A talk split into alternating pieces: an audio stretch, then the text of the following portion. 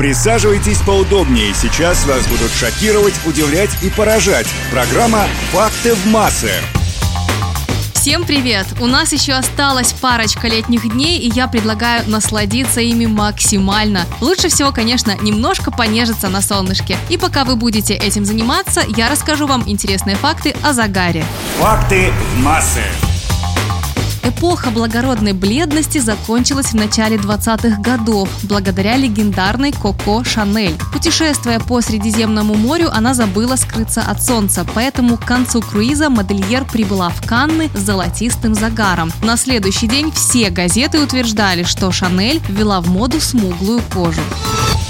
Ученые утверждают, что кожа за ушами, которой никогда не касались солнечные лучи, выглядит моложе кожи лица на 10, а то и на 15 лет.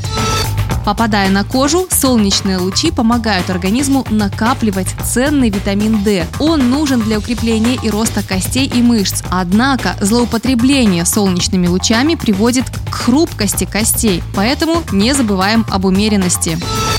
10 минут. Именно столько времени требуется коже, чтобы получить солнечный ожог. Красивый бронзовый загар можно получить благодаря продуктам питания, например, моркови и абрикосам. Чтобы загореть равномерно, просто нужно выпить на пляже морковный фреш, ну или съесть один абрикос. Ультрафиолетовые лучи проникают через облака, поэтому даже если на улице пасмурная погода, это не повод пренебрегать солнцезащитным кремом. Чрезмерную любовь к загару называют танорексией. В основном ей подвержены девушки в возрасте от 13 до 16 лет. Находясь в воде, мы также подвергаем себя воздействию ультрафиолетовых лучей. Все дело в том, что они могут проникать в воду на глубину около 1 метра.